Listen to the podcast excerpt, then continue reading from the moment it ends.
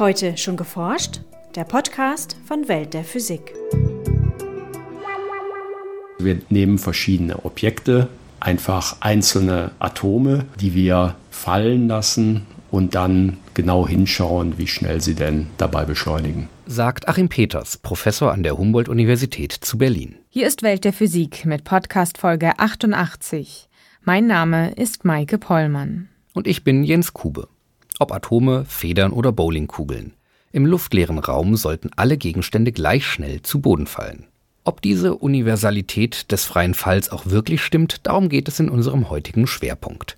Außerdem berichten wir über ein elektronisches Tattoo, das Körperfunktionen überwacht, über den neuen Klimaatlas des Deutschen Wetterdienstes und über eine neue Computersimulation, die zeigt, dass Leben auf der Erde wohl auch ohne den Mond möglich wäre.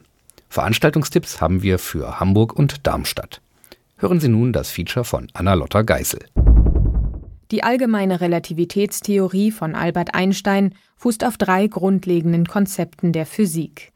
Eines davon ist das sogenannte Äquivalenzprinzip.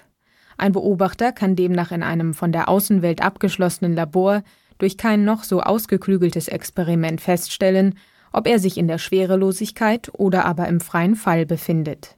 Diese Aussage beinhaltet auch die sogenannte Universalität des freien Falls. Die Universalität des freien Falls ist eine einfachere Teilvariante des Äquivalenzprinzips, die im Wesentlichen sagt, dass wenn ich verschiedenste Objekte nehme, egal was das für welche sind, äh, welches Material, wie groß, wie schwer, wie klein, dass die im Gravitationsfeld immer genau gleich schnell fallen werden. Erklärt Achim Peters von der Humboldt-Universität in Berlin. Im Alltag verhält es sich jedoch anders denn die Luftreibung bremst verschiedene Gegenstände unterschiedlich stark ab. So fällt eine Feder zum Beispiel deutlich langsamer zu Boden als eine Bowlingkugel. Im luftleeren Raum müssten dagegen beide gleich schnell fallen. Vorausgesetzt natürlich, die Physik hält sich an das Äquivalenzprinzip. Ob zwei unterschiedliche Gegenstände tatsächlich exakt gleich schnell fallen, ist allerdings gar nicht so leicht zu überprüfen. Für den Test der Universalität des freien Falls gibt es verschiedene Methoden. Klassiker sind von Galileo, der es auf schiefen Ebenen getestet hat mit rollenden Objekten. Und in der Neuzeit sind aber die genauesten Experimente, die man auch heute noch macht, sind sogenannte Torsionspendelversuche, die sehr genau, aber relativ schwierig zu beschreiben sind. In einem Kooperationsprojekt vieler Arbeitsgruppen haben Achim Peters und seine Kollegen einen weiteren Test entwickelt. In ihrem Experiment wollen sie den Fall von verschiedenen Atomsorten direkt miteinander vergleichen. Die Testgegenstände der Wissenschaftler sind so winzig, dass sich in deren Verhalten quantenmechanische Eigenschaften bemerkbar machen. Diesen Umstand nutzen die Forscher aus, um die Beschleunigung der Atome zu messen. Zu diesem Zweck bauen sie ein sogenanntes Atominterferometer. Die Atominterferometrie ist eine Präzisionsmessmethode, die auf den Grundprinzipien der Quantenmechanik beruht, weil die sagt ja aus, dass auch Materie Welleneigenschaften hat. Und wenn man etwas hat, das Welleneigenschaften hat, kann man wie mit Licht zum Beispiel Interferometer bauen. In einem Interferometer überlagern sich Wellen in der Weise, dass sie sich an manchen Stellen gegenseitig auslöschen, an anderen dagegen verstärken. Dadurch entsteht eine Art Streifenmuster, das Interferenzbild. Um ein solches Muster aus Atomwellen beobachten zu können, sind einige Zehntausend Teilchen nötig. Bei Raumtemperatur würde sich eine entsprechende Atomwolke rasch ausdehnen, weshalb die Forscher sie vor dem Experiment fast auf den absoluten Temperaturnullpunkt bei 0 Kelvin bzw. minus 273 Grad Celsius abkühlen. Wir benutzen die modernen Methoden der Laserkühlung, für die es vor einigen Jahren ja auch einen Nobelpreis gab. Wir machen also extrem kalte Ensembles von Atomen, also Temperaturen bis runter in den Mikro- oder Nanokelvin-Bereich, sodass man sie sehr gut unter Kontrolle hat. Und diese lasergekühlten Atome, die lassen wir dann fallen.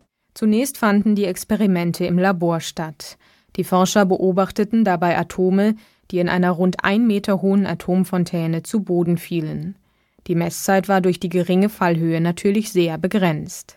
gilt aber, je länger die Messzeit, desto besser die Messung und das wird sogar quadratisch besser. Es hilft also, eine große Flugstrecke zu haben. Und was wir momentan machen, wir nutzen den Fallturm der Universität Bremen, wo wir über 100 Meter Fallstrecke haben und dort machen wir jetzt solche Experimente. Die Physiker lassen im Bremer Fallturm nicht nur die Atome in die Tiefe stürzen, sondern auch die gesamte Messapparatur.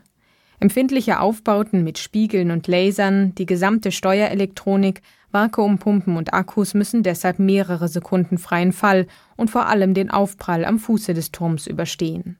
Das erfordert Stabilität und eine kompakte und energiesparende Bauweise. Was wir geschafft haben, ist im Wesentlichen ein Experiment, das ein ganzes Labor sonst füllt, in eine Fallkapsel zu packen, die 80 Zentimeter Durchmesser, zwei Meter hoch nur ist da ist das alles drin und am Ende schlägt die Kapsel ja auch unten am Boden des Fallturms auf und wir haben es geschafft, dass das Experiment hinterher immer noch ganz ist und weiter funktioniert. Und in dieser kleinen Fallkapsel machen wir jetzt die Experimente, die Laserkühlung, das Atominterferometer, die Detektion, ist alles in diesem kompakten Volumen eingeschlossen. Ob verschiedene Atomsorten unterschiedlich schnell zu Boden fallen, können die Wissenschaftler anhand des mitgeführten Interferometrie-Experiments feststellen. Beschleunigen die Teilchen im freien Fall nämlich unterschiedlich stark, würde sich das durch einen Vergleich der gemessenen atomaren Interferenzmuster zeigen. Im Fallturm erwarten die Forscher mit dieser Methode allerdings noch keine Ergebnisse, die eine Aussage über das Einsteinsche Äquivalenzprinzip zulassen. Denn dafür ist, wie auch bei Laborexperimenten, die Fallzeit noch zu gering und auch die statistische Beweiskraft wäre mit drei Abwürfen pro Tag noch zu klein. Aus diesem Grund wollen die Forscher mit ihrem Experiment in den Weltraum. Die gegenwärtigen Experimente sind im Wesentlichen noch Vorexperimente, wo wir herausfinden, ob die ganze Methode funktioniert. Letztendlich wollen wir wirklich in den Orbit, weil man dann nicht nur einzelne Experimente machen kann, die sehr lange Messzeiten haben, sondern auch sehr viele dieser Experimente. Das heißt, man hat genügend Ruhe, um gute Statistik anzusammeln und letztendlich dann auch eine gute Analyse machen zu können und zu extrem kleinen Fehlerbalken in der Messung kommen zu können. Bevor es in den Weltraum geht, haben sich die Physiker einen nächsten Schritt vorgenommen. In einer Höhenforschungsrakete wollen sie ihr Experiment noch extremeren Bedingungen aussetzen als im Fallturm, ähnlich denen auf einer Forschungsstation im Erdorbit. Die Höhenforschungsrakete, das ist schon genau geplant, die soll fliegen aus Kiruna in Nordschweden. Das Datum ist der 10. November 2013 um 8.30 Uhr vormittags und wir müssen uns jetzt ganz hart anstrengen, dass bis dahin in der Tat auch alles fertig ist. Eines steht aber schon jetzt fest. Sollte es eine Verletzung der Universalität des freien Falls geben, dann ist sie sehr, sehr klein. Könnten die Wissenschaftler in zukünftigen noch präziseren Messungen aber tatsächlich eine Verletzung nachweisen, dann kann auch Einsteins Relativitätstheorie nicht ganz korrekt sein. Und wenn man etwas findet, dann ist das auf jeden Fall ein extrem wichtiger Durchbruch. Man würde dann wahrscheinlich in weiterführenden Experimenten noch die Art der Verletzung genau untersuchen. Und im besten Falle wäre das, was man gefunden hat, dann ein erster wirklich entscheidender Hinweis auf eine Theorie der Vereinheitlichung von Gravitation und Quantenmechanik. Auf der Quantentheorie sowie der allgemeinen Relativitätstheorie als Gravitationstheorie basiert letztlich die gesamte Physik. Die beiden Theorien sind allerdings nicht miteinander vereinbar.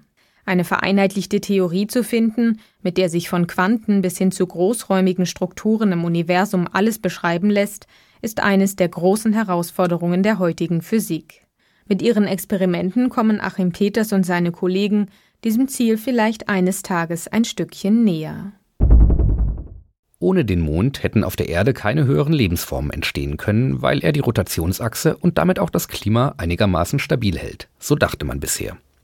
Doch Computersimulationen liefern nun ein anderes Bild. Demnach sorgt der Riesenplanet Jupiter allein schon für eine ausreichend stabile Rotationsachse unseres Planeten, während sich ein großer Mond unter Umständen sogar ungünstig auf einen erdähnlichen Planeten auswirkt. Die Achse der Erde ist derzeit um 23,44 Grad geneigt. Dieser Winkel schwankt im Verlauf von Jahrzehntausenden nur um etwa ein Grad.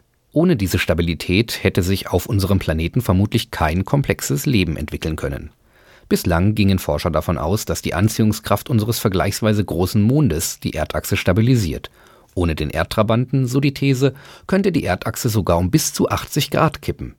Die Simulationen zeigen nun, dass die Anziehungskraft des Riesenplaneten Jupiter allein bereits dafür sorgt, dass die Erdachse im Verlauf von einer halben Milliarde Jahren um nicht mehr als 10 bis 20 Grad schwankt.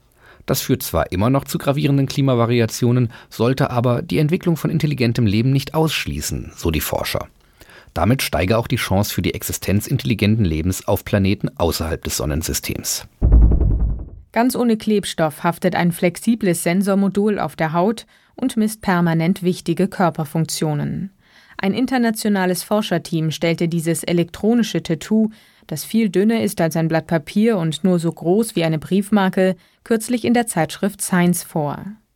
Sensoren für Herzschlag und Hirnströme, Leuchtdioden, ein Funkmodul und sogar winzige Solarzellen für die Stromgewinnung integrierten die Wissenschaftler auf einer hauchdünnen, transparenten Unterlage aus Polyester. Flexible, schlangenförmige Leiterbahnen verbinden dabei die zahlreichen elektronischen Komponenten.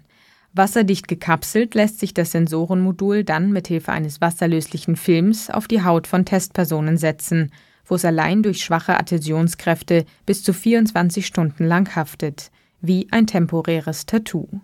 Trotz der vielen Bewegungen und Spannungen der Haut bleiben alle Bauteile durch das ausgefeilte Design intakt. Versorgt mit Strom aus der integrierten Solarzelle und einer Induktionsspule lassen sich je nach Position des elektronischen Tattoos Herzschlag und Hirnströme zuverlässig messen. Da diese Daten per Funk direkt auf einen Computer gesendet werden können, eignet sich die Technologie zur komfortablen Dauerüberwachung von Risikopatienten. Aber auch rhythmische Bewegungen der Haut kann das Gerät messen. Mithilfe eines elektronischen Tattoos, das die Forscher testweise nahe dem Kehlkopf platziert hatten, ließen sich sogar einige gesprochene Wörter erkennen.